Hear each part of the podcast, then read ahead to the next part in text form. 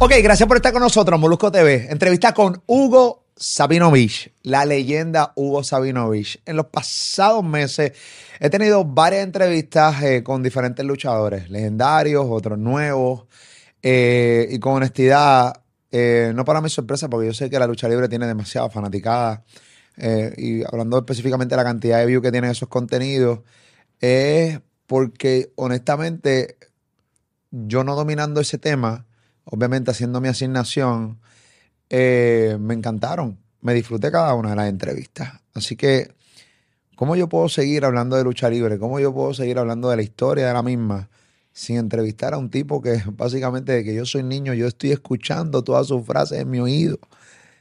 Y está en Puerto Rico de visita, hay un gran evento este fin de semana, pero yo quiero hablar un rato con él, de, su historia, que quiero documentarla en mi canal. Yo sé que hay muchas entrevistas de Hugo Sabinovich en diferentes canales de YouTube. ¿Por qué? Porque yo creo que se debe ir viral su testimonio. Un gran testimonio, un hombre que ha hecho de todo, ¿no? Dentro de la industria, pieza clave y sumamente importante. Y para mí es un privilegio entrevistarlo aquí en Puerto Rico dentro de mi canal de YouTube Molusco TV. Aquí está él, Hugo Sabinovich. Señoras y señores, ¡aplauso! Hay poca gente en el estudio hoy, se escucha medio mierda, pero estamos aquí. Ahí está. Hugo, ¿cómo estás, papi? Un Atángana por poquito. Ahí está Molusco. Le da un suplex al aburrimiento. La cuenta. Uno, dos, tres. Molusco. El campeón de las redes. Brutal. Me emociona y todo escucharte. Me pagan los pelos, en serio, te lo juro. Diatre, brother. Tú sabes que estábamos hablando antes de comenzar la entrevista. Primero, ¿cómo tú estás, bro? Muy bien, gracias a Dios. Este, contento de estar aquí contigo porque nosotros eh, eh, somos de esas personas que admiramos todas las personas que tienen talento y que hacen algo para la comunidad, eh, especialmente para mi isla de Puerto Rico. Porque tú le dices a la gente que soy ecuatoriano te dicen, buste, ese es boricua. Entonces, saber que personas como tú le dan un entretenimiento a nuestra gente, pues qué lindo. Yo lo hago en lucha, lo hago predicando y tú lo haces en las redes. Este, wow, que, que de momento es como, yo creo que la gente te sigue más a ti que la serie de, de televisión. Qué lindo. Y me siento bien de poder compartir contigo, mi socio, que es el presidente de Lucha Libre Online, Javier González, es eh, admirador tuyo y la mayoría de luchadores te siguen. Así que eh, primero felicitarte porque más de 100 libras, como hablamos antes de, estás dándole más vida y más energía, porque la gente no sabe que lo que están viendo ahora es solamente parte de todo tu itinerario. Pero estoy contento de tener esta oportunidad, porque va a haber mucha gente que aparte de lo que leemos de lucha, van a saber que Hugo cayó, que Hugo estuvo en droga, que lo puñalearon, que lo tirotearon, pero estamos aquí para decirle a Molusco, no te rindas, seguimos hacia adelante. Hugo, eh, obviamente hablas de que, obviamente eres ecuatoriano, pero mucha gente no te cree, dicen que eres puertorriqueño. Sí. ¿Tú te sientes más que o te sientes de los dos? Wow, eh, si los ecuatorianos me escuchan, em, me van a caer a pedrada. Yo me siento más identificado eh, puertorriqueño que ecuatoriano. Amo también mi tierra, pero es que vengo en la lucha libre a los 14 años cuando, cuando Arturo Mendoza, un mexicano que me enseñó lo bueno y también lo malo, era mujeriego, apostador, pero en el arte del micrófono, ese hombre, wow, tremendo. Eh, entonces, pues Puerto Rico fue ese lugar que me enamoré desde que vi en el avión el, el- ese tiro que tuve del morro. Wow, las aguas azules era como, como que sentí como cuando tú te enamoras de tu novia, ese amor. Y los boricuas para mí, mira, en mis momentos más difíciles, nunca me juzgaron, eh, me ayudaron a levantarme. Y fíjate que, que he pasado por cosas. Así que esta isla para mí la llamo mi segunda patria, pero es algo precioso. Hay un enchulamiento, un enamoramiento y, y sigo enamorado. Cuando yo veo el avión llegar, es el mismo feeling que cuando vino Hugo aquí a los 14 años. Hay un amor genuino. No lo digo porque ya yo hice lo que tenía que hacer aquí y he regresado a ayudar a esta empresa que fue mi casa por más de 15 años. Pero regreso aquí ya sea a predicar o a, o a producir lucha, porque esta isla es parte de mi vida. Puerto Rico es parte de mi vida. Tú comienzas como narrador, ¿verdad? No, hago, hago, O, 20, o como luchador. hago 20 años de lucha. De hecho, si tú ves casi todas las partes de mi cuerpo han estado rotas, fracturas, un sillazo me sacó este ojo de aquí, he tenido más de 300 puntadas acá, eh, contusiones, eh, 20 años como luchador.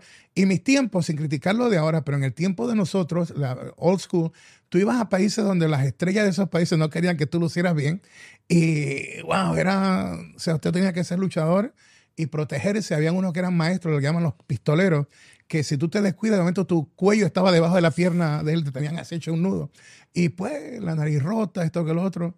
Eh, eh, fue una parte bonita luchar en Japón. Fui dos veces campeón mundial semicompleto, de los, de los pocos que al el Jack Veneno es como el santo, era como santo el mascarado de plata en México, Hulk Hogan en la antigua WWF, y yo le gané el campeonato dos veces allá, la gente me quería matar, era un rudo vanidoso. ¿A quién tú le ganaste a Jack Veneno? A Jack Veneno, que era como difícil ganarle a él, le gané dos veces el campeonato mundial, y ahí, ahí surgió el personaje de la octava maravilla del mundo. El pelo rubio, largo, no tenía nada de grasa, era bonito. Y las actrices. Era bonito. Sí, bonito, bello, era bello. Yo era el muñecazo, la octava maravilla del mundo. Y yo con mi espejito decía, ¿por qué Dios mío me hiciste tan perfecto?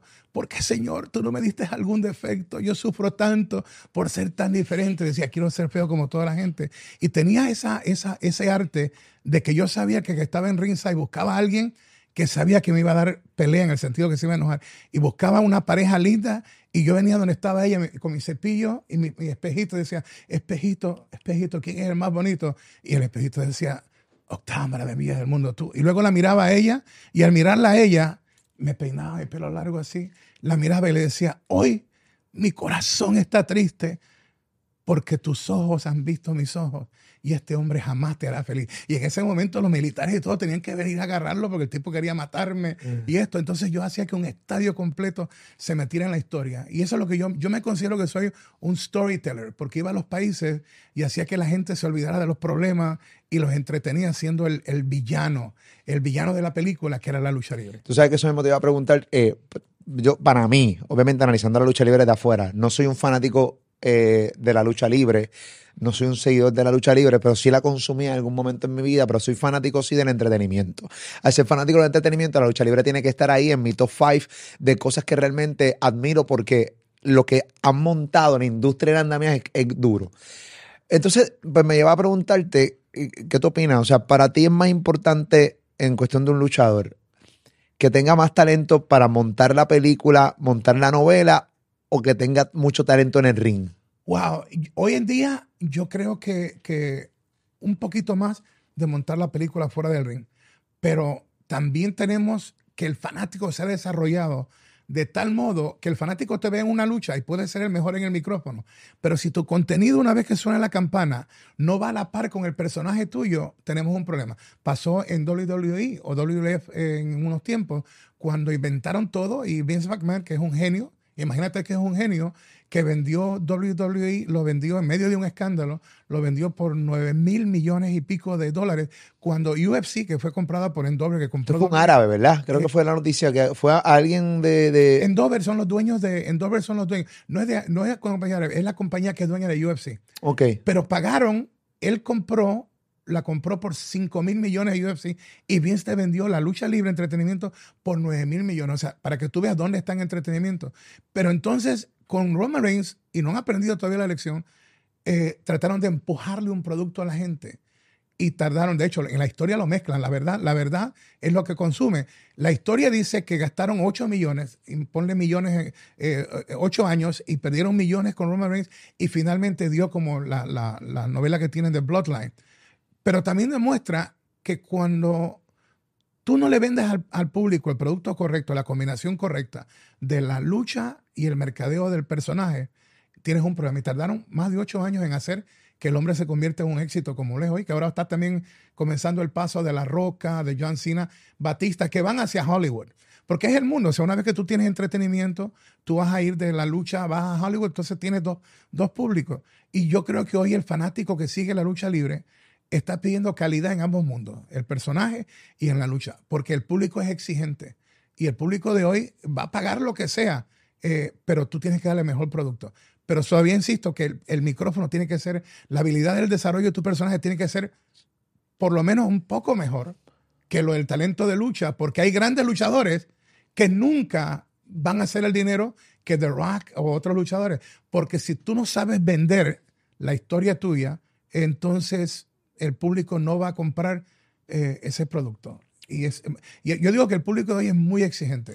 muy exigente. Yo estuve en Backlash, aquí en PR, aquí en el Coliseo, eh, obviamente por, porque estaba Bad Bunny y toda la euforia que había. Yo estaba ahí, yo veía, una de las cosas por qué fui, volvemos, soy fanático del entretenimiento Ajá. y me encanta ver cómo la gente reacciona y cómo lo que están montando ahí lleva a la gente a reaccionar de, de diferentes maneras y, y los lleva a, diferentes, a vivir diferentes emociones.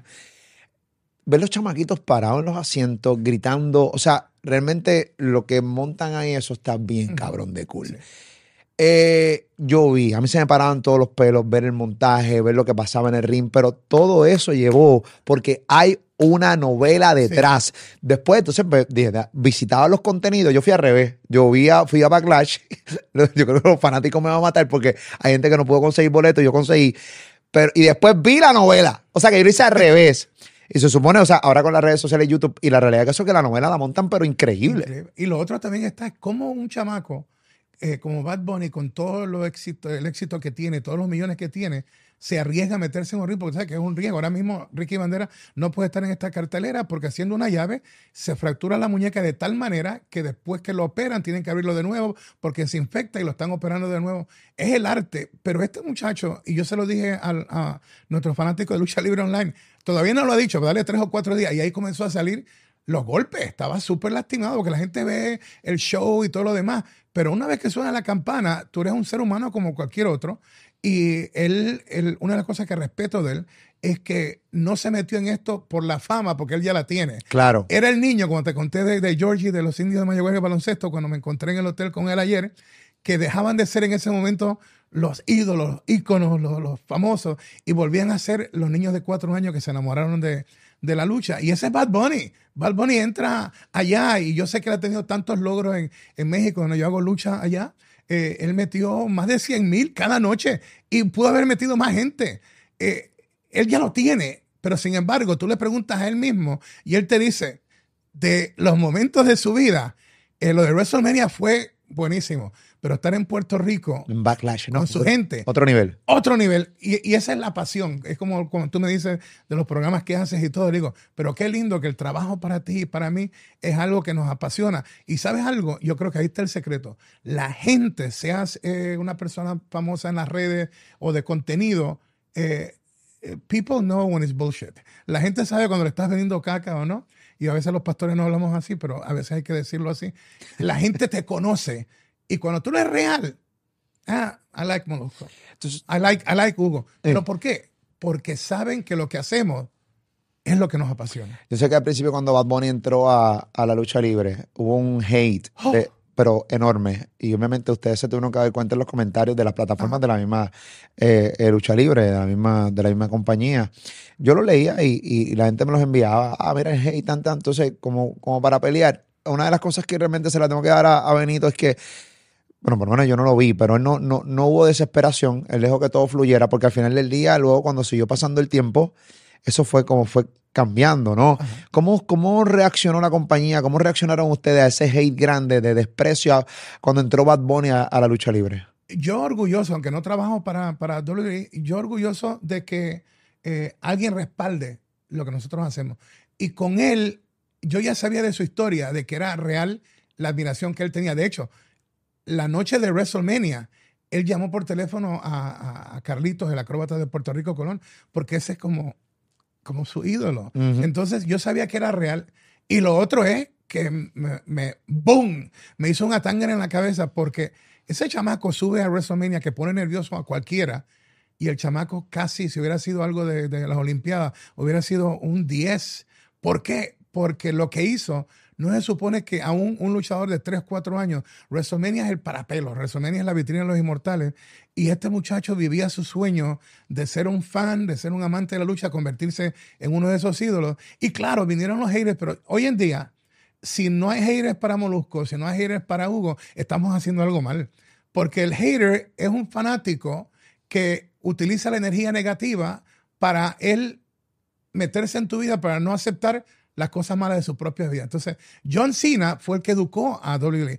John Cena lo odiaban también y ponían letreros y la compañía los rompía. ¿Por qué lo odiaban a John Lo Cena? odiaban porque él tenía el gimmick de él, era como rapero y él cantaba y todo, la cadena y todo. Y la gente decía, no, no queremos, no queremos eso. Pero el chamaco se dio cuenta de algo.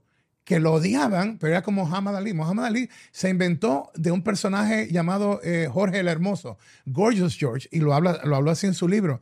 Aprendió de él lo que, lo que hacemos nosotros. Él, él copió de Gorgeous George el cómo causar este impacto. Y la gente pagaba millones de dólares para ver que alguien le partiera la cara a, Muhammad Ali. Cuando viene el caso de John Cena, eh, no lo querían aceptar y él un día en un pay-per-view se paró al lado del letrero que decía Cena sucks. Y el director fue, al, fue al, tiro amplio para no estar cercano. Y él no se movió de ahí. Obligó a que el director de WWF tuviera que ponchar, como le dicen en los tiros, o sea, apretar el botón para que tenga el tiro. Y ahí fue la primera vez que una estrella del deporte de la lucha se enfrascaba en un duelo con los haters.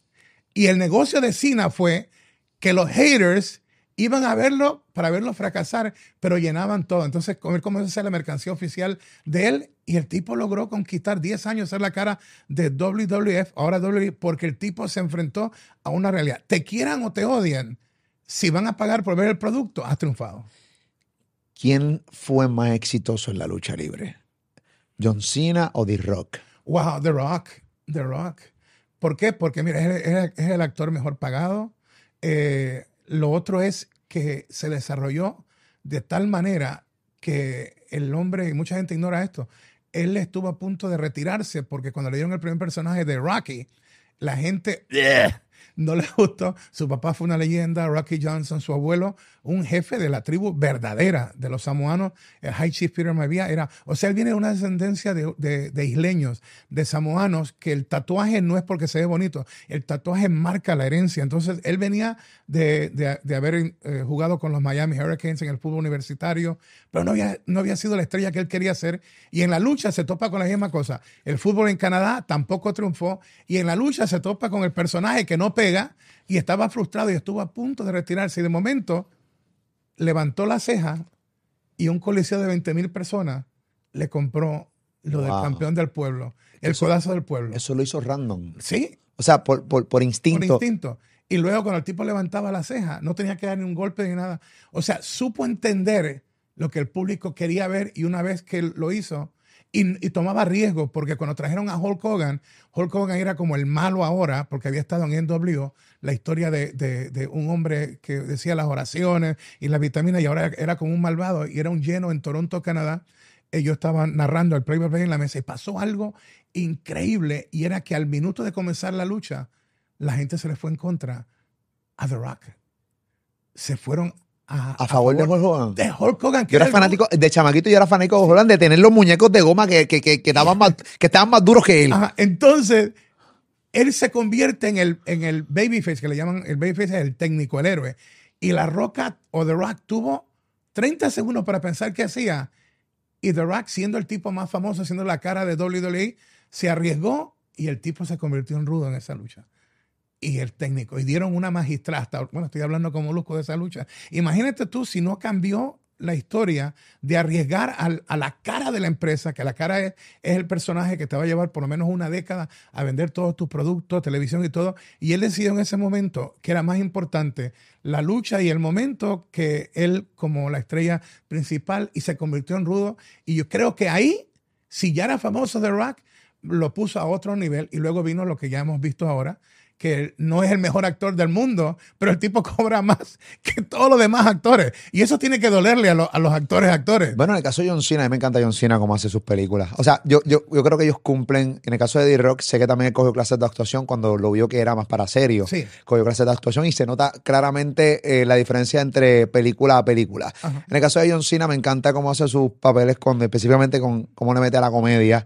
Este, hay una serie bien famosa que hace de, de creo que es de DC, de un personaje de superhéroe. Si me dicen por acá en breve, eh, me buscan el nombre. Eh, él hace un, superhéroe en DC, pero que tiene la serie en, en Max, por cierto. ¿Cómo? The Peacemaker. Me encanta cómo hace el personaje de Peacemaker. Este, que cumplen, o sea, cumplen full. Ok. En la lucha libre hay mucho dinero y se nota claramente en cada noche eh, llenan arenas. Como, como cuánto dinero en la carrera como luchador debe haber ganado John Cena y, tipos como D-Rock? Wow, en, esos tiempos, más o menos calcula como un contrato oficial que, que, no cuenta lo que le llaman royalties de la mercancía o presentaciones personales, un contrato que te, te asegura eh, el compromiso de la empresa con la estrella, eh, podía estar en 4 o 6 millones garantizados al año, pero luego, por ejemplo, vas a Arabia Saudita y una estrella se gana 2 millones por una sola lucha, un Brock Lesnar, un Cena o un The si tú vas a Arabia Saudita, pero así también están las partes del contrato que tú tengas. Eh, si tú tienes regalías por mercancía, cuál es tu porcentaje. Y lo otro también es las presentaciones personales. Pues tú vas a una presentación personal y tú te metes 250 mil dólares por una hora. Y aparte de que estás vendiendo tu mercancía ahí mismo, el producto más barato de una camiseta, t-shirt, en México le llaman playera, 28 eh, dólares. Entonces, cuando tú vienes a ver, tu porcentaje va, va sumando. Hicieron y siguen haciendo una fortuna porque todavía están los derechos de todos los productos que siguen vendiendo de ellos. O sea, una vez que tú te pegas en nuestro negocio, eh, te puedes retirar y sigues ganando dinero. Eh, pero el, que es criticado, que es Vince McMahon, eh, hizo millonarios a, mucha gente y le abrió la puerta a, a un segundo mundo, que es el mundo de Hollywood. Y aunque es sacrificado, que es hacer una película en el mundo de ellos, es cuatro o seis meses en location a veces, que la gente eh, es levantarse a las cuatro de la mañana y, días de 12, 14 horas de, grabación, pero han logrado llevar el, producto inicial creado por una mente privilegiada, un visionario con todos sus defectos y escándalos. Eh, fue mi jefe por 17 años, Vince McMahon. Creó Hulk Hogan y siguió creando Undertakers, Stone Cold, eh, eh, John Cena, ahora Roman Reigns y sobre todas las cosas logró apuntarse lo que para mí es algo increíble, vender esa compañía en un momento donde él estaba en medio de escándalo por 9 mil millones de dólares y lo más lindo es que el dueño de Endover lo deja él ganando dinero para que él sea jefe por lo menos por los próximos cinco años, que yo creo que las palabras que dijo su yerno Triple H, que es el jefe ahora, él dijo, yo creo que la única manera que Vince va de aquí es cuando muera. Y yo creo que va a ser una palabra profética, porque yo creo que aunque él tenga todo el dinero del mundo, eso es lo que lo hace vibrar a él. o sea, la lucha libre. La lucha libre es, es, eso que nos apasiona. Y aún yo siendo pastor ahora, y, me encanta lo que hago, y voy a cárceles, voy a países a predicar, eh, ya yo he anunciado que me retiro en el 2025. Y ya de solamente pensar que que, viene el retiro, me emociono porque voy atrás a lo difícil que ha sido mi vida, porque yo estaba a punto, como la pantera asesina, enmascarado debutando en una calle peligrosa del Bronx. Yo era pandillero, todas las cosas que tú puedes imaginarte. Y entonces me recuerdo que estaba enmascarado para debutar como la pantera asesina. Y una persona en ese momento que era como una autoridad en nuestro negocio, había sido famoso en el ring y ahora era promotor. Cuatro minutos antes de yo subir al ring, eh, me dice: Yo no sé qué tú haces aquí porque tú no sirves como luchador. O sea, mi sueño no había empezado todavía y este hombre estaba diciéndome cuatro minutos antes de debutar que yo no servía ahí. Y eso también es como una lección que doy en la vida, que no debemos permitir que gente utilice nuestros oídos como zafacones de basura para depositar eh, palabras que pueden matar tus sueños.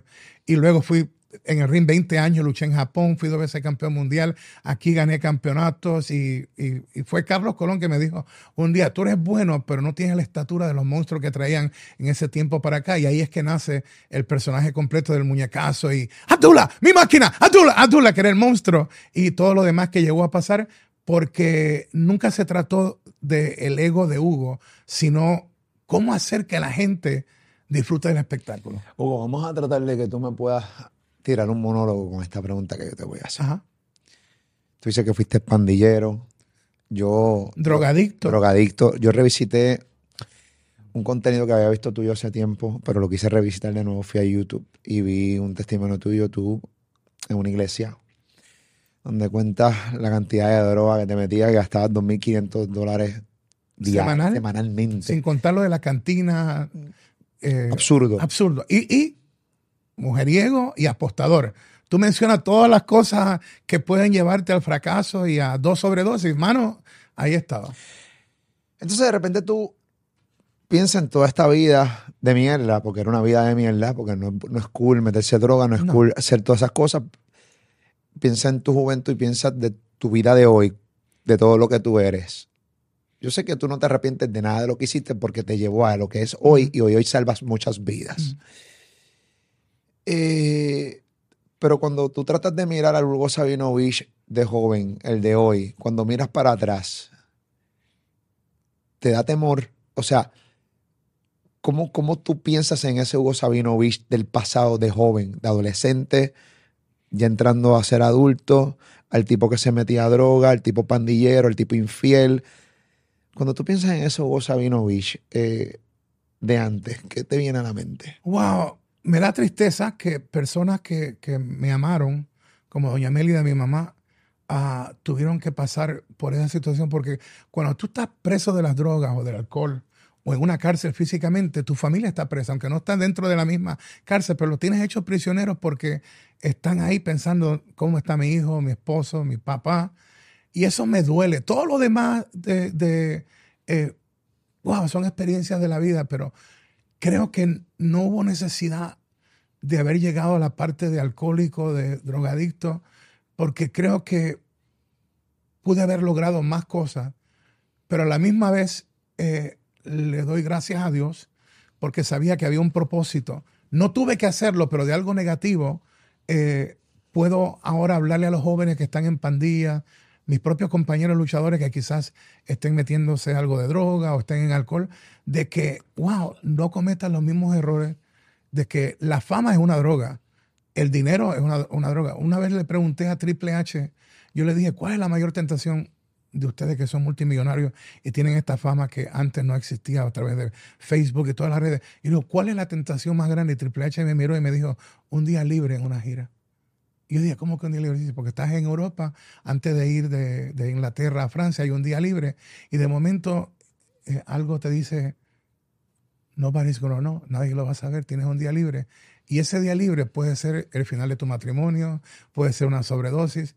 Entonces yo creo que mirando hacia atrás, todo lo que pasé para bien me ha servido, pero creo que fue la estupidez más grande meterme en el mundo de la droga y con amistades que, que no debí, porque creo que pude haber llegado a ser más de lo que he logrado, pero tampoco me voy a sentar a llorar en una esquina porque de las dos sobredosis, de ser tiroteado, apuñalado, dejado por muerto, de eso tengo un testimonio porque hay muchos jovencitos hoy en día que les venden, ah, no, pues vende droga y, mira, es fulano de tal, tiene eh, un carro de lujo y todo lo demás, pero tampoco te dicen la verdad, que, que, en menos de seis meses puede amanecer tiroteado en el punto.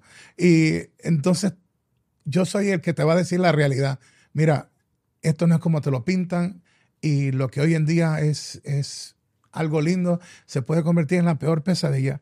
No estoy orgulloso de mi pasado, eh, lo predico y soy bien transparente, pero el hecho de que he logrado de algo negativo sacar algo positivo y cuando yo entro a una cárcel a predicar, no es un pastor que entra, es alguien que estuvo como ellos, preso en vida y les dice la realidad que tú puedes salir, que con un Dios no de religión, sino una relación, eh, tú puedes dar un paso. Llevo para la gloria de Dios, llevo 30 años limpio en un mundo donde estoy viajando todo el tiempo, donde estoy en países que te lo ofrecen así de, de gratis y no es porque Hugo sea valiente, sino porque creo que la misión mía es eh, ayudar al, al luchador, a la luchadora, a amigos de entretenimiento, artistas, a, oye, tienes demasiado talento, no deje que un sobre de un polvo blanco te mate los sueños. Y esa es mi, esa es mi historia.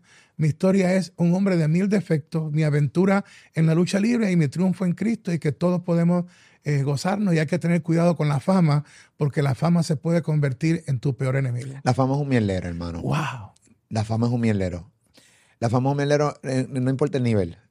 Porque, o sea, si es un mielero para un bajo nivel, Imagínate un, un para un nivel como el tuyo o los luchadores que tú acabas de mencionar, Triple H, D-Rock, John Cena, todos los que están actualmente. O sea, e, e, es, bien complicado. Eh, dices en, tu relato eh, que hubiese logrado mucho más. Y me imagino que cuando dices hubiese logrado mucho más, que seguramente tenías un deseo de lograr algo más, pero ya o por la edad o porque no tienen la energía, o porque se supone que lo hubiera hecho cuando joven. ¿Qué es ese algo más? O sea, ¿qué te hubiese encantado lograr que por las drogas, por tus malas decisiones, pues se te hizo tarde? Sí, eh, yo puedo estar en paz con lo que logré en el ring y obviamente con la parte de producir, la parte creativa. Yo estoy en eso. Yo me refería a hacer mucho más porque creo que fue un mal ejemplo para mucha gente que pudo haber logrado algo más y como vieron en mí un mal ejemplo, no los ayudé a alimentar su sueño, que es lo que yo hago ahora. Yo le cuento a la gente que cuando tenía esa fama, estaba en un hotel grande aquí de Puerto Rico y estaba con Jake the Snake Roberts y los dos compartíamos habitación y estuvimos cuatro días metiéndonos crack, cocaína, sin salir, tirando sangre por la nariz y por la garganta, sabiendo que vas a morir. Y Jake tenía que luchar en Puerto Rico. Y yo le dije, Jake, si nos quedamos un día más aquí, nos vamos a morir. Aún tirados así, porque la habitación era de lujo y estábamos en el piso y había como un cuchillo acá porque te da como la paranoia que va a entrar eh, eh, fulano de tal y esto que lo otro. Y de momento decía, Jake, tenemos que detenernos. Jake, tenemos que detenernos. Jake, tú tienes que luchar esta noche. Me decía, F no, no. Y yo le dije, Jake, si no va, Vince te va a votar. Eh, me va a votar a mí. Le digo, no, tenemos que. Y yo era un drogadicto profesional, un alcohólico profesional. Es porque la gente se entera de esto ahora, pero en esos tiempos, atángala por poquito, dale que no soy yo, dímelo, Carlitos. Yo operaba, yo era, yo era un profesional. O sea, tú narrabas sí, con crack en el sistema, el sistema en Pericao. Sí, porque había estado eh, metido en droga. Durante el, mi trabajo, no, pero eran días y tras días sin parar. Y volviendo al final de lo de Jake, eh, Jake no llegó a la lucha y le costó el trabajo. Le costó el trabajo. Y, lo que pudo haber sido peor es que yo creo que nos hubieran encontrado en ese hotel de lujo y hubiéramos sido eh, el encabezado de los noticieros aquí. Y yo logré salir porque quería llegar a cumplir con mi trabajo. Eh, y por eso te digo que creo que hubiera alcanzado más, porque yo creo que pudo, pude haber inspirado a, más de nuestra gente, a más de los chamaquitos que, siempre le he podido llegar con mis palabras, porque siempre como que yo puedo entrar a un lugar y, y caigo como, como un hermano, como aún antes de ser pastor, porque soy genuino, soy real, y eso es lo que yo lamento, que eh, deportistas de béisbol, que eran fanáticos míos, de softball, de boxeo, cantantes, como yo te he hablado antes de la entrevista, como ellos ven, y ahí no son los famosos, sino que vuelven a ser los niños que iban a, ver a Carlos Colón, mi monstruo, mi máquina Dula. Entonces yo creo que pude, que pude haber hecho más para inspirar a gente que me veían a mí como un triunfador, pero no sabían que era un derrotado, porque no podía decirle que no a una botella, a un... A, a, un polvo blanco, a una bola de, cristal. Y entonces, esa parte sí, porque yo creo que pude haber inspirado y por eso es que ahora no pierdo tiempo para eh, usar los medios, para decir, mira, tú puedes caer, pero tu destino no puede ser eh, estar metido las 24 horas en lo, en, lo mismo. Y hace poco pasó con, con un cantante, no voy a decir su nombre, y, mucha gente le tiraron a él y yo lloré porque yo dije, wow, en, en vez de tirarle, vamos a orar, vamos a ayudarlo, porque esa es una, los mexicanos dicen pinche, esa es una maldita enfermedad y a veces como que señalamos con el dedo y no vemos que ese es un hombre o una mujer que están sufriendo y que, sin, y que si le dan más hacia abajo, lo que van a hacer es que le van, lo van a llevar más a acabar con su vida, porque la depresión es algo horrible y esa es la parte que yo no hago. Aún como pastor, yo no estoy aquí para ser juez de nadie. Yo soy la voz amiga que te dice, oye, esta madre te va a matar. Esta madre te va a matar. Y si tú no quieres ir a la iglesia conmigo, vamos a orar aquí o busca ayuda profesional. Y, o sea, yo soy real, yo no soy religioso. La religión no salva a nadie, es una relación la que te lleva a conocer al Jesús que yo conocí. O sea, la religión no salva a nadie, de duro. No, es, es una relación. Sí, sí, 100%. Y el Jesús que yo conocí, eh, lo conocí en una cárcel, porque yo lo arresté, yo no quería en la luz eléctrica, yo dije, eh, iba a ser ocho años de prisión, no era ciudadano americano todavía y estaba en el fondo, me había votado Vince de WWE y de WWF y de momento estaba, iba a ser ocho años y yo le dije, Jesús, si tú eres real, entra a mi vida y sentí en ese momento algo que ni la droga ni los placeres me hicieron sentir y, y eso es, yo vendo el mensaje de una relación. Yo no te vendo religión y soy de los que soy criticado porque yo te voy a países y te llevo lucha. Yo te llevo ring de lucha y ahí yo te hago el llamado de Cristo. ¿Por qué? Porque eso es lo que Dios me... Hay grandes pastores, hay grandes eh, gente que, que dominan mejor la Biblia, pero yo he sido llamado no a ser el mejor predicador, sino a, a encontrarme con gente que necesitan que alguien le diga, tú puedes dejar esa porquería de, de droga, puedes dejar de pegarle a tu esposa, puedes dejar de pegarle a tus hijos. Yo no soy el juez, yo soy solamente un reflejo. Claro, tú, tú llegaste a pegarle a tu esposa. Eh, o sea, En aquel momento. O sea, no, no, te- yo, yo, yo me imagino que uno no se siente, pero para nada orgulloso contar estas cosas. Porque, porque, pero recuerda, no, estamos hablando del uno Sabinovich que está frente a Sí, mí hoy. sí. Está hablando de un tipo que seguramente estaba drogado, borracho, la, jodido. sí, la parte física, nunca, ese nunca fue mi, mi estilo. Pero hay, hay un abuso que duele más que los golpes. Y es tú faltar el respeto a tu hogar, a tus hijos, a tu esposa. Y eso fue lo que, lo que yo hice, porque teniendo lo que Dios me había dado, no lo cuidé y estuve haciendo todo lo incorrecto. Pero yo, en mi libro Atangana, Rinde Tentaciones, que de hecho voy a sacar eh, la segunda copia de otro libro, viene en febrero 15 del próximo año. Todo lo que yo hago, eh, eh, de ahí yo dono, dono para obras benéficas, entre más Dios me da, más ayudo, mujeres este, maltratadas, de, de los sitios donde dan comida a la gente. eh, y el próximo libro, al igual que este, todas las ganancias del libro van para obras benéficas. Mi- o sea, yo no soy el que viene a los medios para decir, wow, yo soy bueno, no, soy el hombre más imperfecto del mundo, pero estoy agradecido de que debía haber estado muerto y estoy vivo con un propósito. El libro habla de que mi primera esposa me tiroteó. O sea, yo no era, yo no era una cosa buena. Tu primera esposa te Me tiroteó. tiroteó, me tiroteó. O sea, ¿Por qué? estaba yo en un país de América del Sur. eh, Da pa'l carajo. entonces, ella era una persona de una alta familia, era licenciada. Eh, yo tenía 15 años de mi primer matrimonio y estaba en un sitio donde te querían tener eh, como en una jaula de oro, ¿eh? El pajarito dentro de la jaula.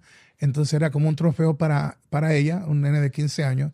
Y estaba mujeriando con una, con una persona cantante y los guardaespaldas de esta familia eh, me siguieron y ella entró, rompió la puerta, me dio con la pistola aquí, me abrió acá y luego me tiró tío. Yo lo que quería era salvar a, la- a la muchacha que estaba conmigo y lo logré.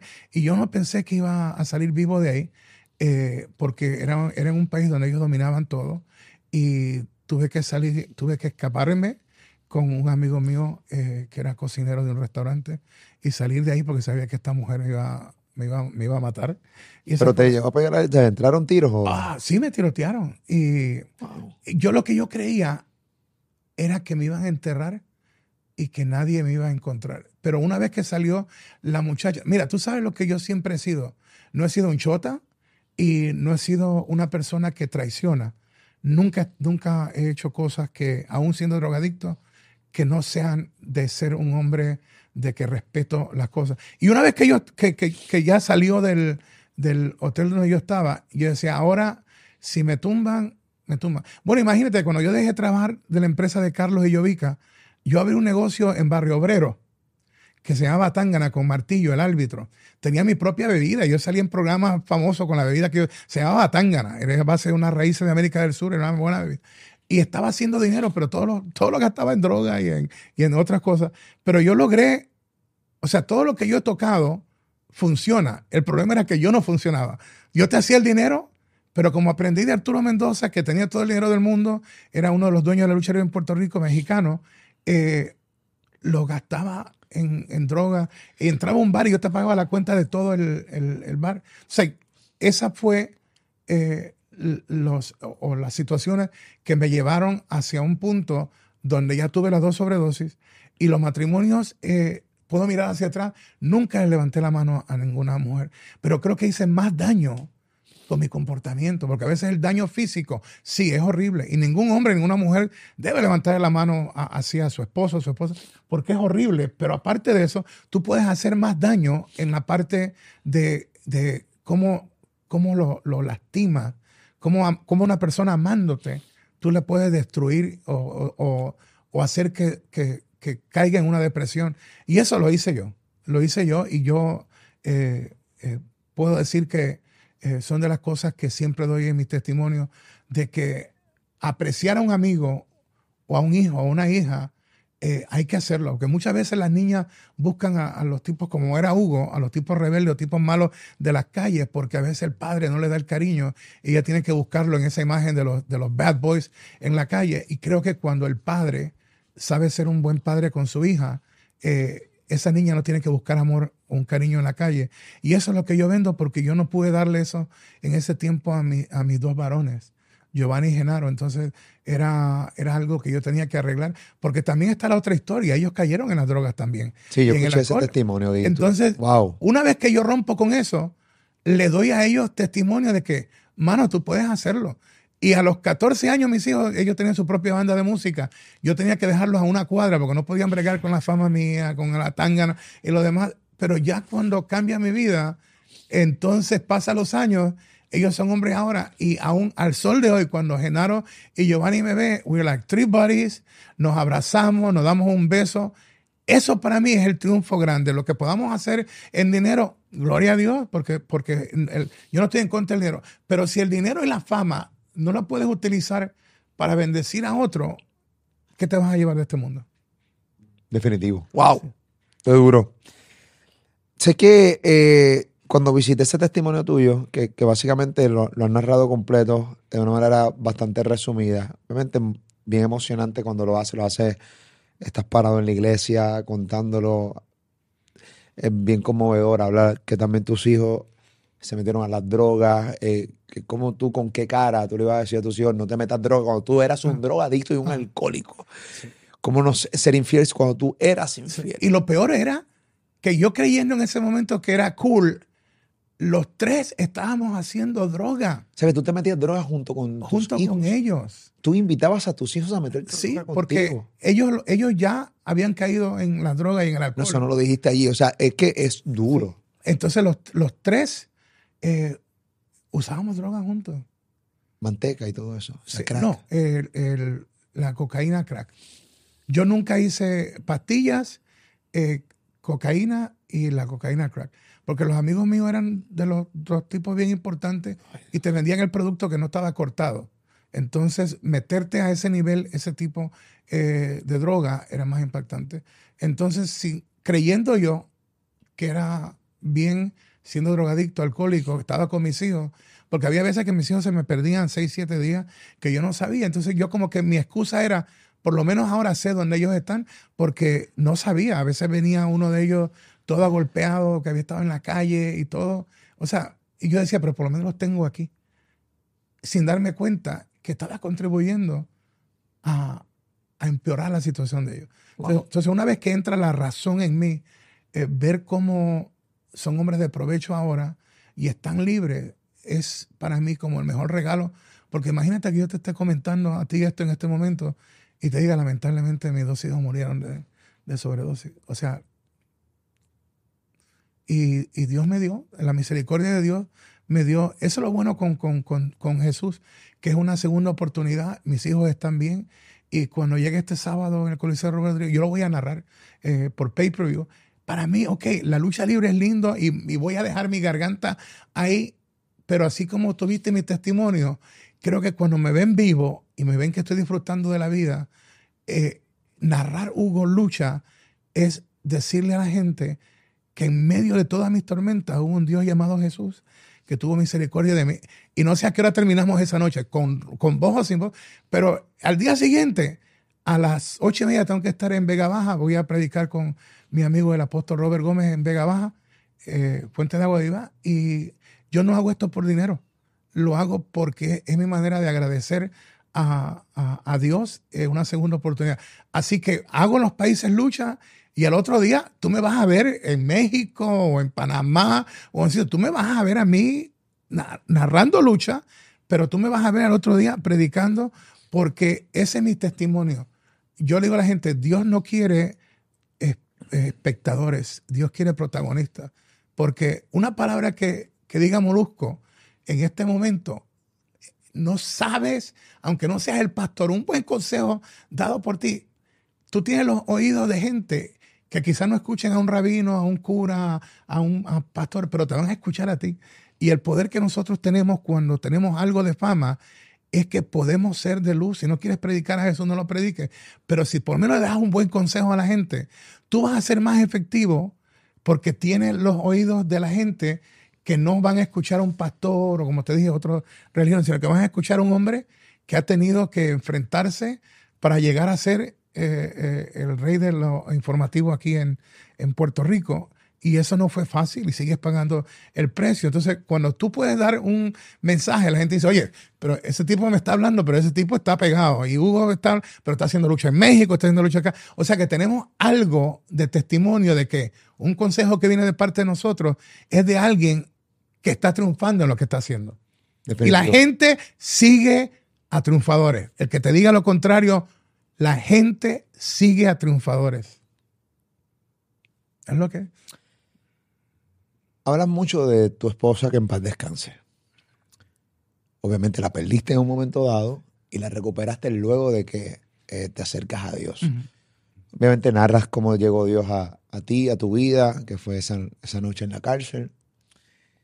En el 2019, lamentablemente, ella pues parte. ¿Cómo, con todo y el que estás agarrado de Dios, qué tan duro fue? wow, no solo qué duro fue, todavía yo creo que mi vida privada como hombre todavía es fuerte porque la mujer que me ame, yo no, yo no, todavía no he podido borrar esa parte de la rubia. O sea, ella me dijo, enamórate de nuevo, eh, quiero que seas feliz, busca, busca una mujer que no se enamore de tu fama, sino que te cuide igual o mejor que yo.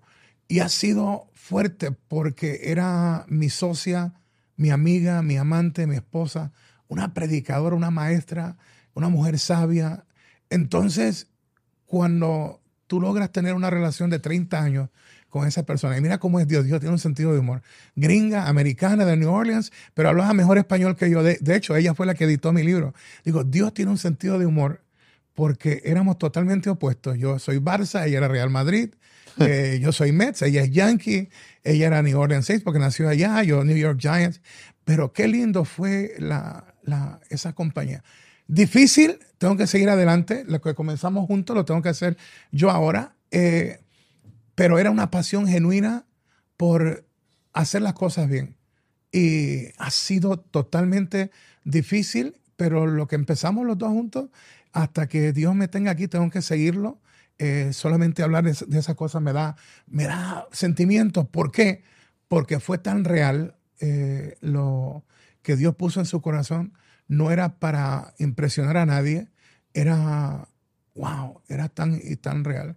Y a veces imagino que la gente, hay veces que yo estoy en la calle y de momento viene un drogadicto y me dice, Hugo, dame un par de pesos. digo, no te puedo dar un par de pesos, pero vamos a comer. Y a veces no lo quieren dejar entrar a los restaurantes. Y aunque tú me ves así con la chaqueta, está el chamaco ahí, yo entro al restaurante, le ordeno lo que él quiere de comida, su jugo, y me siento con él en el piso y entre relatos de lucha, de esto, me da un poquito de su testimonio. Y quizás la gente que esté pasando en carro diga, wow, de nuevo está Hugo en las drogas. Pero para mí estar en WrestleMania, 90 mil fanáticos, o este sábado en el Rubén Rodríguez, casa llena, pay per view, todo eso es lindo. Pero si tú me dices a mí, lo que me impacta es cuando en one on one, así como estamos tú y yo, le puedo decir a un drogadicto, brother, yo estaba ahí, yo estaba ahí, yo sé lo que es estar a punto de morir. Y yo le digo, no te avergüences levántate, varón. Y oro por esa persona. Y para mí, ese es el, testimonio más lindo que yo te puedo hablar, es lo que mi corazón siente. Y mi corazón lo que siente es que, wow, la regué, cometí mil errores, pero Dios tuvo misericordia de mí y, y respeto a la gente, admiro lo que tú haces, no tengo el problema de quién es mejor o esto o lo otro, porque creo que cada uno tiene un tesoro dado, tiene un don y, yo no puedo ser molusco, tú no puedes ser Hugo, entonces yo voy a respetar lo que tú eres, voy a mirar lo que tú hagas y voy a seguir mi camino, pero entendiendo que esta oportunidad que tú me das ahora, aunque estamos promocionando lo del aniversario de, lucha, es más allá, porque fue Transfer Ortiz el que nos juntó. Yo no, tenía comunicación con Jovica ni con Carlos, era una cosa de mucho dinero que se me debía. Y esa película nos juntó y cuando nos abrazamos y yo los besé a Yovica y a Carlos, de ahí comenzó la misma relación que cuando Mendoza, Arturo Mendoza me soltó en Wall Televisión eh, con guardaespaldas armados porque lo estaban persiguiendo para nada bueno y me soltó con Jovica y Carlos y eh, dijo, yo quiero que ustedes se hagan cargo de él. Eh, Dios logró unirnos y ahora tenemos la oportunidad de darle a la gente de Puerto Rico una oportunidad de borrón y cuenta nueva. Vamos a hacer las cosas bien en, en lucha y Rey González está haciendo un trabajo tremendo, eh, Eddie Colón, el grupo que tiene. Y aunque no esté con ellos, yo trabajo para AAA, me siento tan orgulloso de saber que Lucha Libre Online y nosotros le hemos dado, tú que trabajas en los medios, nosotros le hemos dado un push a esta cartelera para, pero como si fuera nuestra misma cartelera, porque así somos nosotros. Y lo, lo que quiero también es que los chamaquitos que están creciendo, Intelecto 5 Estrellas, que es la cara de la empresa, wow, yo quiero que él aproveche este boom de la lucha para que lleve la lucha libre alto también, pero para que pueda ser él el líder de levantar una nueva, una, nueva generación, no solamente de luchadores, sino una juventud que sepa que no importa los issues de que si es Estado Libre Asociado o esto o lo otro, de que Puerto Rico, siendo una isla pequeña, ha producido tantos talentos, tantos talentos, y que lo que hacemos nosotros en la lucha puede ayudar a levantar a una nueva generación. Y eso es para mí eh, el aniversario 50. Es un borrón y cuenta nueva, eh, cuenta nueva, y creo que vamos a aprovecharlo al máximo. Y ya lo estamos logrando. Estar contigo aquí en este momento ya es poner la lucha de Puerto Rico en el centro, porque no cualquiera se sienta como luzco a una entrevista. Y el centro aquí, aparte de mi testimonio en Cristo, es decir a la gente, ha vuelto la lucha buena a Puerto Rico, respáldalo, porque necesitamos volver a encender la lucha que eh, es parte de la cultura de esta isla. Habla de borrón y cuenta nueva, pero esa cuenta está salda. Mira, yo, yo no te voy a mentir, no, no, pero en la vida, más que los números, es el corazón mío está limpio. Y está limpio y, si firmé con ellos para este compromiso, es porque lo puedo hacer 100%. Económicamente esa deuda se, borró en mi corazón, no fue pagada, ah, no fue pagada, pero yo soy de los que creo que cuando tú siembras, tú cosechas y yo sé que Papito Dios me va a ayudar porque todo lo que yo gano, la mayoría de las cosas son para, para ayudar eh, y quiero hacer más. Eh, entre más yo tengo, más eh, doy porque el dinero cuando lo tenía en grande no me hizo, no me hizo feliz. Y tú ir a sitios como yo voy y ponerle un zapatito a un niñito que nunca antes se lo ha puesto, o donde un pedazo de pan o unos frijoles es ya una comida en un día, y eso si lo tienen, eh, y tú puedes llevarle una compra de 100, 120 dólares a una familia que nunca lo ha tenido, eso me hace un hombre próspero, eso es lo que yo predico. Yo, yo ya tuve fama y eh, es bonito, pero también es una arma de doble filo y ahora la utilizo para llegar a la gente. Y en lo económico, todo lo que Papito Dios me da eh, me ayuda. Tengo gente que me patrocina y gente que tiene cáncer. Todo lo que yo tenía de mi colección lo, lo, puse en subasta porque entendí eh, que eso no, no era el propósito mío. Y cuando murió la rubia, todo lo que teníamos en storage, eh, todo se donó. Yo no quería un centavo porque entendía que mi vida comenzaba de nuevo y quería comenzar con, como tú dijiste ahora, borrón y cuenta nueva. Yovica y Carlos son la gente que me ayudaron a abrirme puertas. No hubiera llegado a WWF, no hubiera llegado a AAA. O sea que yo voy a ser más agradecido por lo que ellos hicieron en mi vida que una cuenta económica que relativamente con todo lo que yo me metí en droga y en porquería es, un, es una cosa pequeña con todas las porquerías que yo hice y vale más para mí el testimonio que te estoy dando y decirle a la gente que, que muchas veces cuando tú perdonas, si no es real, no estás perdonando y, y, y, al que le conviene perdonar es a uno, porque tú eres el, el que sana y ahora ha venido a ayudarlo a que se levanten de nuevo y que levanten una nueva generación. Y para mí ese es un testimonio de que pensaste en lo que le conviene al pueblo de Puerto Rico y más que una cuenta económica o el ego, es poder eh, decirle a la gente, te amo, Puerto Rico, estás en mi corazón, soy genuino. Somos la única página de lucha libre eh, que, por ejemplo, estaba predicando en Nueva York el domingo pasado y yo te voy en vivo 10 minutos predicando. Y ese fue el negocio que le dije a Javier, no importa el éxito que tengamos, nunca me corte la sala.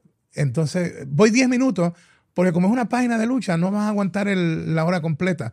Pero tú le das 10 minutos de un hombre que cayó, Dios lo levantó, que lo tirotearon, todas las demás cosas, y te hago chistes y todo. Yo creo que, que esto es lo que tenemos que hacer en las comunicaciones.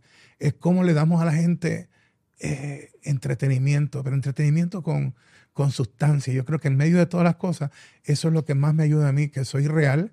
Y le digo a la gente, mira, cometí mil errores, no soy perfecto, voy a meter la pata de vez en cuando, espero que sea más, menos que más. Sí, que no sea tanto, claro. Sí, pero wow, qué lindo que aún con el cansancio que tú tienes, que grabaste hasta la madrugada y todo, me dejes este tiempo para llegarle. Sabrá Dios a quién en este momento Molusco y Hugo le dijeron, pana, estás metido en esas drogas, en alcohol o en pandilla, pero tú puedes salir de esa porquería y puedes levantarte.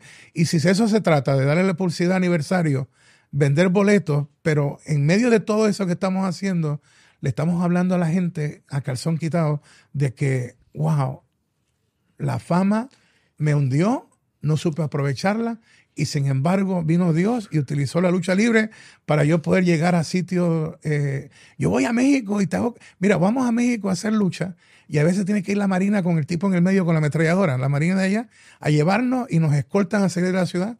Y yo me he quedado en esa ciudad dos días para predicar a la gente. Esas son las locuras que yo hago. No porque yo sea valiente, es porque esa es la misión que yo tengo. Y a veces cuando veo el bus que se va de las estrellas, le doy un besito y digo, wow, qué loco estás, estás quedando aquí. y la única protección que tengo es la palabra de los que dominan el área, de que me van a, cuidar, que tengo, tengo dos días para predicar. Y voy a cárceles donde tengo que pedirle permiso al que está ahí adentro.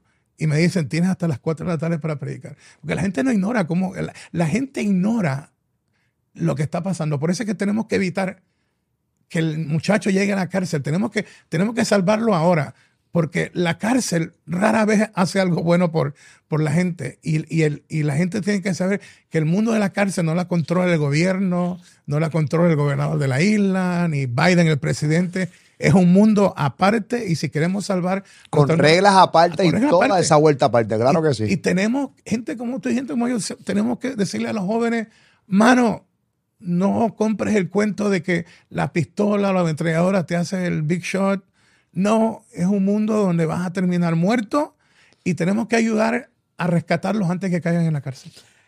Aniversario número, número 50 en Puerto Rico, eh, Coliseo Rubén Rodríguez en Bayamón, este sábado. Te reencuentras con tu gente, antiguos compañeros, gente cool.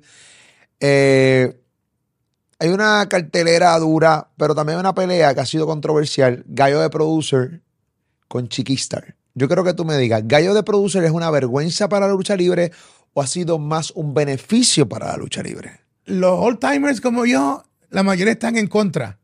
Eh, porque si, si tenemos ese pensamiento, vamos a ser como dinosaurios. O sea, y los dinosaurios desaparecieron de la faz de la tierra.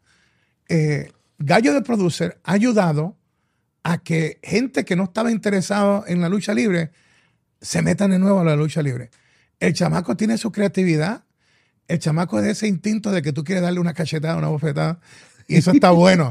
Porque la gente lo quiere hartar, quiere que Chiqui le. Mira. ¿Tú cuánto eres un hombre de Dios? ¿Estás jugando a meter una bofeta gallo de producción? Oh, seguro que sí. ¿Sí? Porque, porque, porque lo he visto y, me, y, me, llega al punto de que, wow, le, quiero poner los cinco dedos en la cara. Entonces, eso también me dice que si me hizo sentir eso a mí, que soy productor, que soy creativo. No, es que, conoces el mercado, claro. Sí, el chamaco está... Oye, lo que la gente ignora es que en Puerto Rico ser esa figura controversial es más difícil porque los isleños no son fáciles.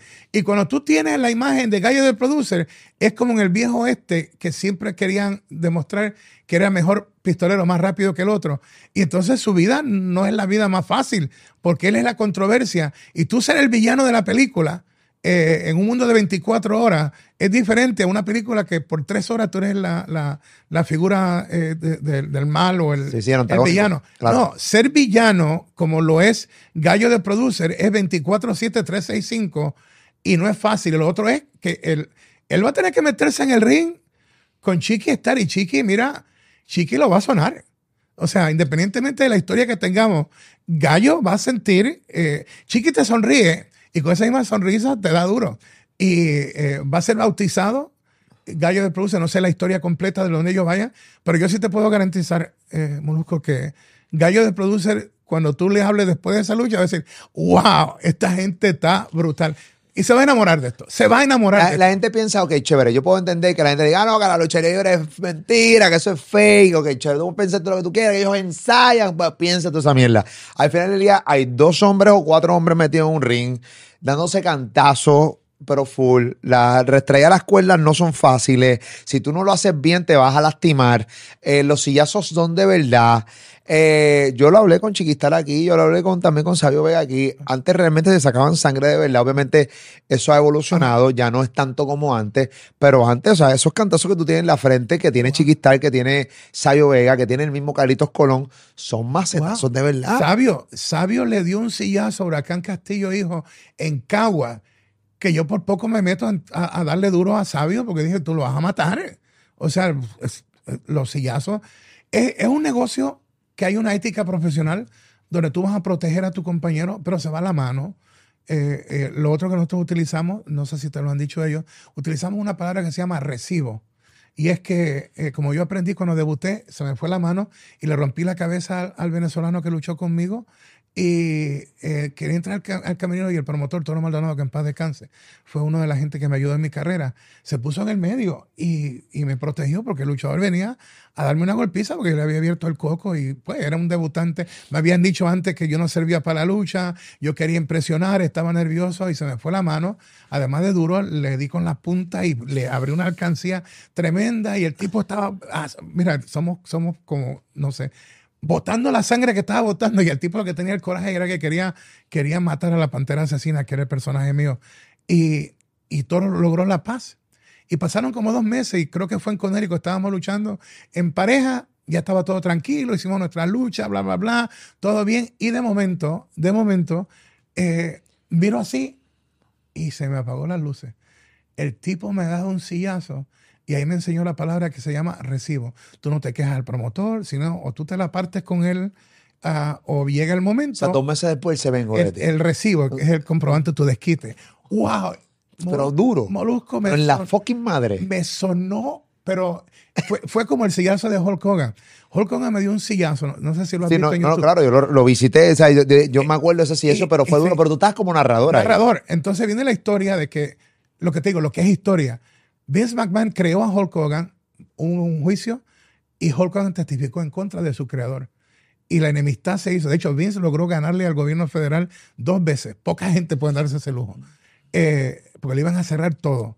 Y Hulk Hogan se fue en contra. Y una enemistad creció horrible. Y cuando logran hacer eh, las paces, está la historia donde él se enfrenta a su creador y está Vince todo ensangrentado y van para la parte de la mesa y se agacha Vince y el sillazo me lo da a mí. La historia detrás de la historia... Pero no fue montado. no, te voy a decir, la- la- ya que estamos aquí, te voy a, te voy a dar el Porque extra. ese, esa, yo, yo, yo vi ese sillazo varias veces, le di para atrás para adelante, voy a entrevistar a Hugo Sabinovich. Este es de los momentos, esto es de tus highlights más Sí. importantes de tu carrera. Tú has tenido momentos cabrones, pero de tus momentos do- donde más lo resalta YouTube, ese pedacito está, es el momento del sillazo de Hulk Hogan a Hugo Sabinovich como narrador en aquel momento. Y ya que estoy contigo, te, lo voy, te voy a dar lo que yo no le he dicho a nadie.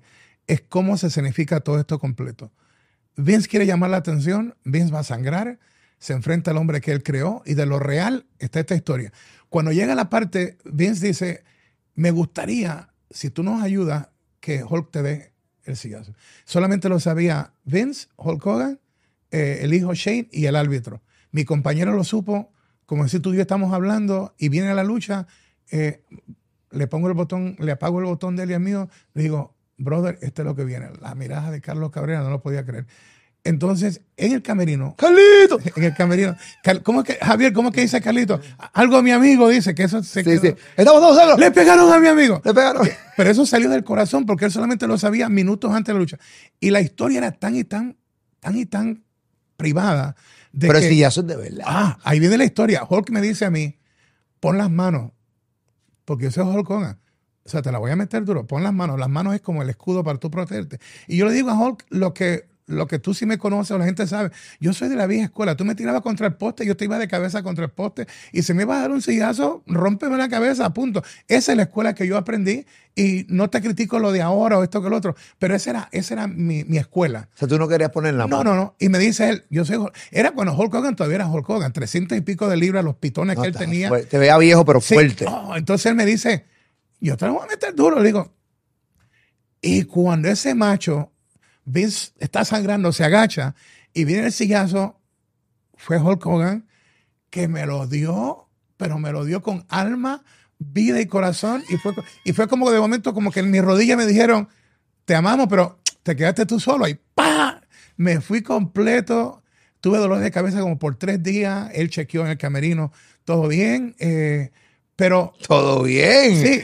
Todo, bien, Él, me lo dijo. claro. y yo dije, soy escuela bien. ¿Me arrepiento de eso? No, porque he predicado de Jesús con la narrativa de la silla. ¿Por qué? Porque la gente quiere escuchar lo de la silla. Y después yo le digo, dame un minuto para yo hablarte del Dios que me sacó de una cárcel. Dando y dando. Pero es la primera vez que yo en público te doy el, libreto completo, algo que, lo hago contigo y, creo que no lo haré de nuevo, porque creo que eh, lo que hicimos tú y yo hoy va más allá que una entrevista de Molusco con Hugo. Yo creo que hoy artistas, gente que no son artistas, luchadores, van a ver un hombre que desnudó completamente el secreto y que lo ha hecho con el único propósito de, wow, hay que enderezarse, la vida se vive una vez, vive al máximo, mano, pero no repita los mismos errores que yo cometí y que dos personas, Molusco y yo, hemos logrado triunfar en lo que hacemos, eso no viene gratis. Te va a costar y va a haber gente que te va a decir, como a mí a los cuatro minutos antes de luchar, tú no sirves. Y cuando tienes éxito, los amigos te van a traicionar y lo que menos tú crees te van a dar las puñaladas. Oye, el cuero tiene que ser más duro y entre más grandes son los obstáculos, más grande será tu triunfo.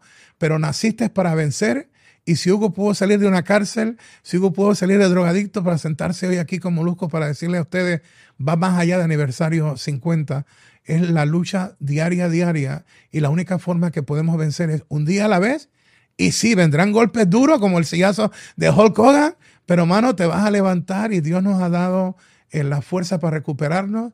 Y tiene que ser como el águila, que cuando ve la tormenta se eleva más alta para no tener que pasar duro. Duro. Y ese, ese es mi testimonio.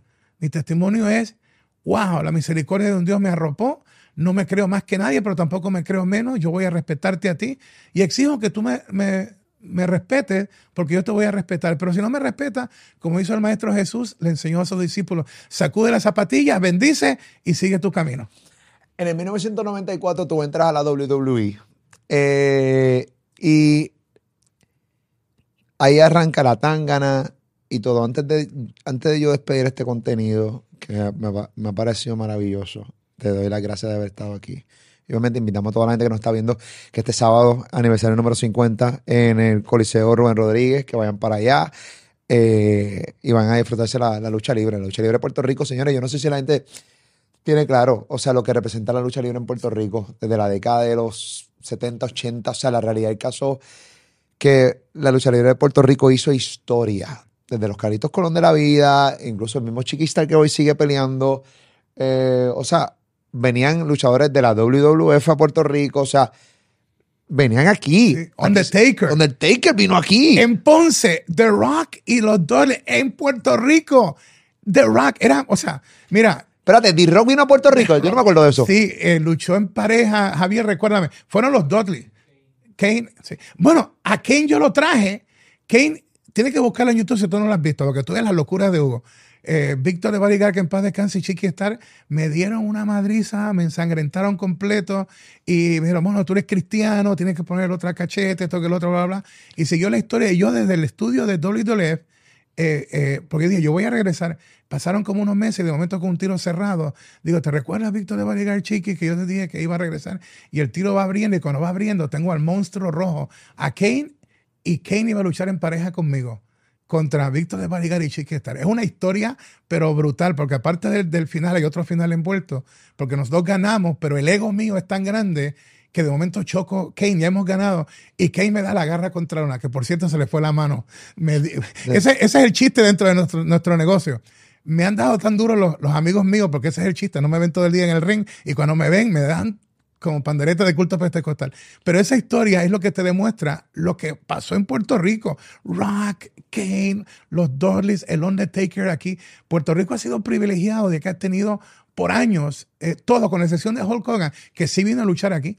Y esa fue una historia detrás de la historia porque mi esposa era la campeona mundial de Vince en ese tiempo. Wendy Richter era manejada por Cindy Lauper y éramos rivales. Era como una historia de Romeo y Julieta porque ella estaba en una familia y yo en la otra. Entonces yo estaba compitiendo para levantar la empresa de Carlos y ella era la campeona de Vince con Cindy Lauper. Entonces ese es como más o menos lo que la gente ha visto. Puerto Rico ha sido escenario grande de, las estrellas que llegaron a ser los, los, campeones como Muta Aquí era un chamaquito jovencito que era Super Black Ninja, Razor Ramón era el vaquero, Scott Hall, todo lo demás, Randy Macho Man Savage, eh, venía a luchar aquí con Carlitos, vivían en Puerto Rico eh, los luchadores, Mr. Fuji. O sea, Puerto Rico era un territorio de lucha sólido. Y eso es lo que yo espero, que después de este sábado volvamos a tener ese tipo de lucha, que lo hagan aquí en Puerto Rico, que lo hagan en, entre, nosotros llevamos un ángulo de Smoking Joe Fraser, que era una leyenda del boxeo, contra Víctor Llovica. Metimos más de 22 mil personas en el Estadio Nacional. O sea, la empresa de Puerto Rico, siendo una empresa pequeña, hacía más dinero que empresas grandes del propio papá de Vince, de wow. y todo. O sea, esto es. Qué duro. Esto es lo que Rey González, Carlos Colón y Llovica tienen la oportunidad este sábado de volver a abrir la puerta a lo que era parte de la cultura de esta bella isla. Y ahí vamos a estar, Corillo. Esa es la que hay, no se lo pueden perder. Ok. Yo quiero que tú me digas, tú nunca has hablado de esto. Eh, tú entraste en el 1994 a la WWE. Obviamente tuviste momentos buenos, momentos malos. Ahí está el sillazo de Hulk Hogan. Obviamente fueron. O sea, tuviste ahí un, buen momento. Hasta el 2011 que, que, ocurre tu salida. Tú nunca has documentado por qué saliste del 2011 de la WWE. Wow, estás tirando duro, bro. Ya, te dije el escenario de Hulk Hogan y, la, y el sillazo. Pero te lo voy a dar. ¿Sabes por qué te lo voy a dar? Porque creo que hemos tocado lo que es mi llamado, que, es dar un buen mensaje a gente, quizás compañeros tuyos, compañeros míos, de que tenemos que levantarnos que no sea una oportunidad. Nunca lo he dicho, pero me siento cómodo, te lo voy a confesar. Hugo se convierte en pastor, estoy alejado del mundo. Yo vengo de un punto donde trabajaba en la mansión de Vince como creativo y cuando todavía no tenían avión que lo, lo fletaban, lo alquilaban, eh, Vince comenzaba con una botella de Jack Daniels en el avión antes de ir a hacer la publicidad de SummerSlam y la botella se abría, todo el mundo bebía allá. Eh, vengo de esa intimidad con un genio como es Vince McMahon. Fue el hombre que me dio la segunda oportunidad cuando caí en droga, porque decían, me van a tiro, por tirotear a Hugo, nos van a matar a nosotros. Y nadie quería, pero solamente Víctor Quiñones, que en paz descanse, eh, Carlitos Cabrera, eh, Vince, Doña Linda, Stephanie y Shane, porque nadie, los grandes hay Jim Ross, eh, Bruce Pritchard, Kevin Dunn, que es un director que yo no sé, tipo se gana al año como 6 millones de dólares. Tiene, colección de carros de, lujo en el estacionamiento. No me querían, yo no los culpo porque yo era un peligro, o sea, ellos no sabían la realidad de que yo había aceptado a Cristo y que no era como muchos usan a Cristo para para que la policía no lo siga. Sí, para taparse. Entonces, cumplí mi palabra, no volví a las drogas, pero llegó un momento donde el Hugo pastor, el Hugo predicando, eh, afectaba, mucha gente se sentía incómodo. México me mandó a firmar eh, un papel donde yo no podía mencionar nada de Jesús en las transmisiones y eh, si no me iban a votar. Entonces, el ser pastor, y ahora lo voy a revelar lo que nunca había dicho. Carlos Colón me pide que le dé publicidad a un evento que tenía eh, Carlos aquí en Puerto Rico. Carlos era el promotor de, hasta hace unos pocos años, Carlos era la empresa que traía a WWE como los promotores. Correcto, sí. Eh, estaba, y pasó algo en, en ese momento donde alguien le dice, Hugo dio publicidad a un evento de, Puerto Rico que no es de WWE y lo chequean y era verdad.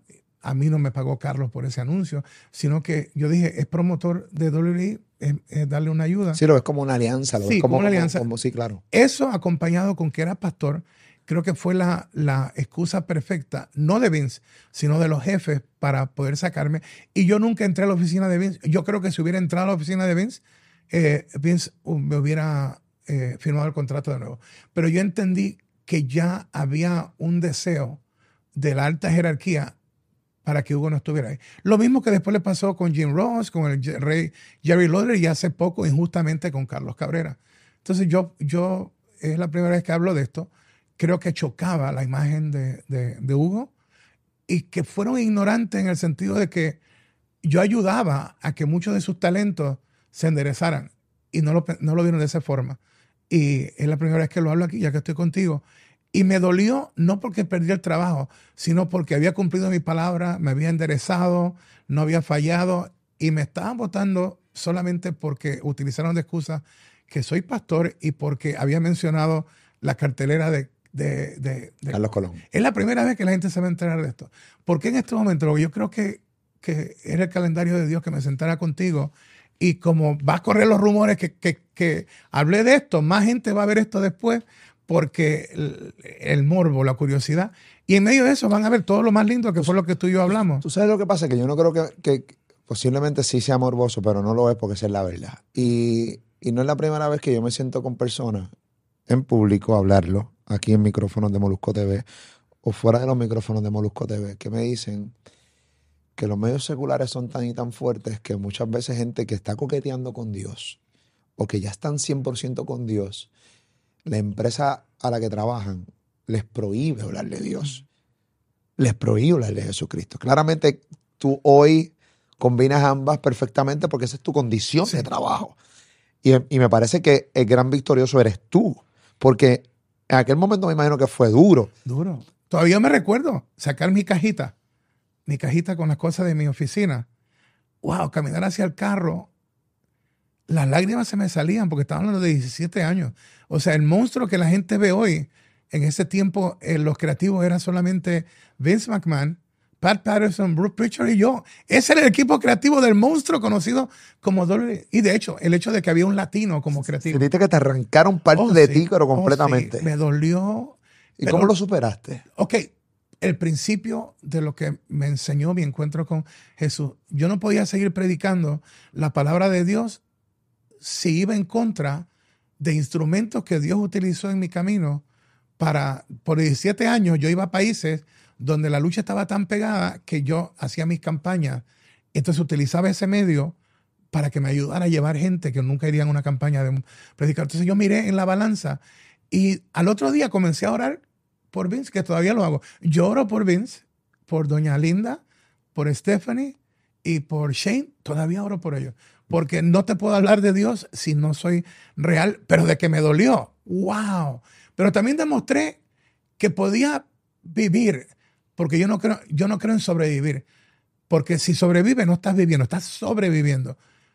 Para completar tu aventura en la tierra, tienes que poner a un lado sobrevivir y comenzar a vivir de nuevo. Y cuando yo comencé a orar por Vince, por su familia, yo sentí una paz tremenda, la misma paz que tuve que transmitirle a Carlos Carlos Cabrera llevaba más años y de momento lo despidieron sin ninguna razón. Y ese macho lloró en mis hombros y es una de las mejores voces que hemos tenido y a él ni siquiera lo dejaron ir a, allá a despedirse. Una de las mejores voces, un hombre recto, un hombre nada de droga, ni de fuego, ni nada. De momento ellos, ellos y, y, soy honesto, tanto Dolly Dolly como A.W. tienen la peor narración en español, pero esa es la vida. Se dejaron pasar al talento más grande que tenían ahí en Carlos. ¿La peor narración la tienen? La peor. WWE tiene la peor narración. En este momento es la peor. La segunda es la de AEW. Eh, horrible, horrible, horrible. Los fanáticos nuestros no están escuchando la transmisión. Muchos no hablan inglés y prefieren escucharla en inglés porque eh, es un absurdo lo que tienen ahí. Y es como te dije, eh, lamentablemente todavía no nos ven a los latinos, aunque está cambiando todavía en Hollywood, todavía eh, los latinos son los, criminales, los ampones, los del cartel y todo demás, son pocos los papeles estelares que no sean el reflejo negativo de nuestra, de nuestra gente. Y en la lucha libre todavía sigue, sigue pasando. Son pocos los casos, como un Rey Misterio y hablando de todo un poco, posiblemente lo de aniversario 50 sea eh, la última vez por muchos años, aunque no lo voy a decir completo, de que se pueda ver a Carlito allá. No voy a decir el resto, pero eh, es una manera de decirle a Carlito también gracias, porque no creo que, que, por mucho tiempo se pueda ver en cartelera por ahí a Carlitos, con eso lo digo todo.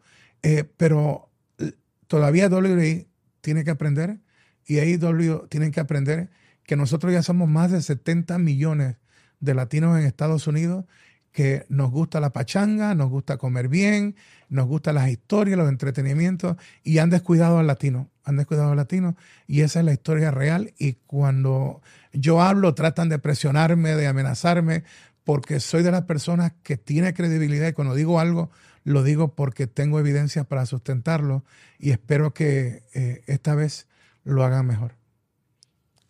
Gracias por esta conversación, hermano. Dios te bendiga, varón. Gracias por para mí esto es un privilegio tener entrevistas de personas que con, con o sea, leyendas, gente con gran legado, gente con tenerlo, tenerlo documentado aquí en, el canal pues, para mí es grande y y más con el gran testimonio que... que ¿Me permites orar por ti antes de, ah, claro que sí, yo nunca le niego una oración a nadie. Padre amado, en el nombre de Jesús yo te presento a tu hijo Molusco, Padre, que aún con los triunfos que ha tenido, Señor, sea solamente el comienzo de cosas grandes, mi Dios, y así como tú sacaste a los hijos de Israel de Egipto sanos y prósperos, Padre.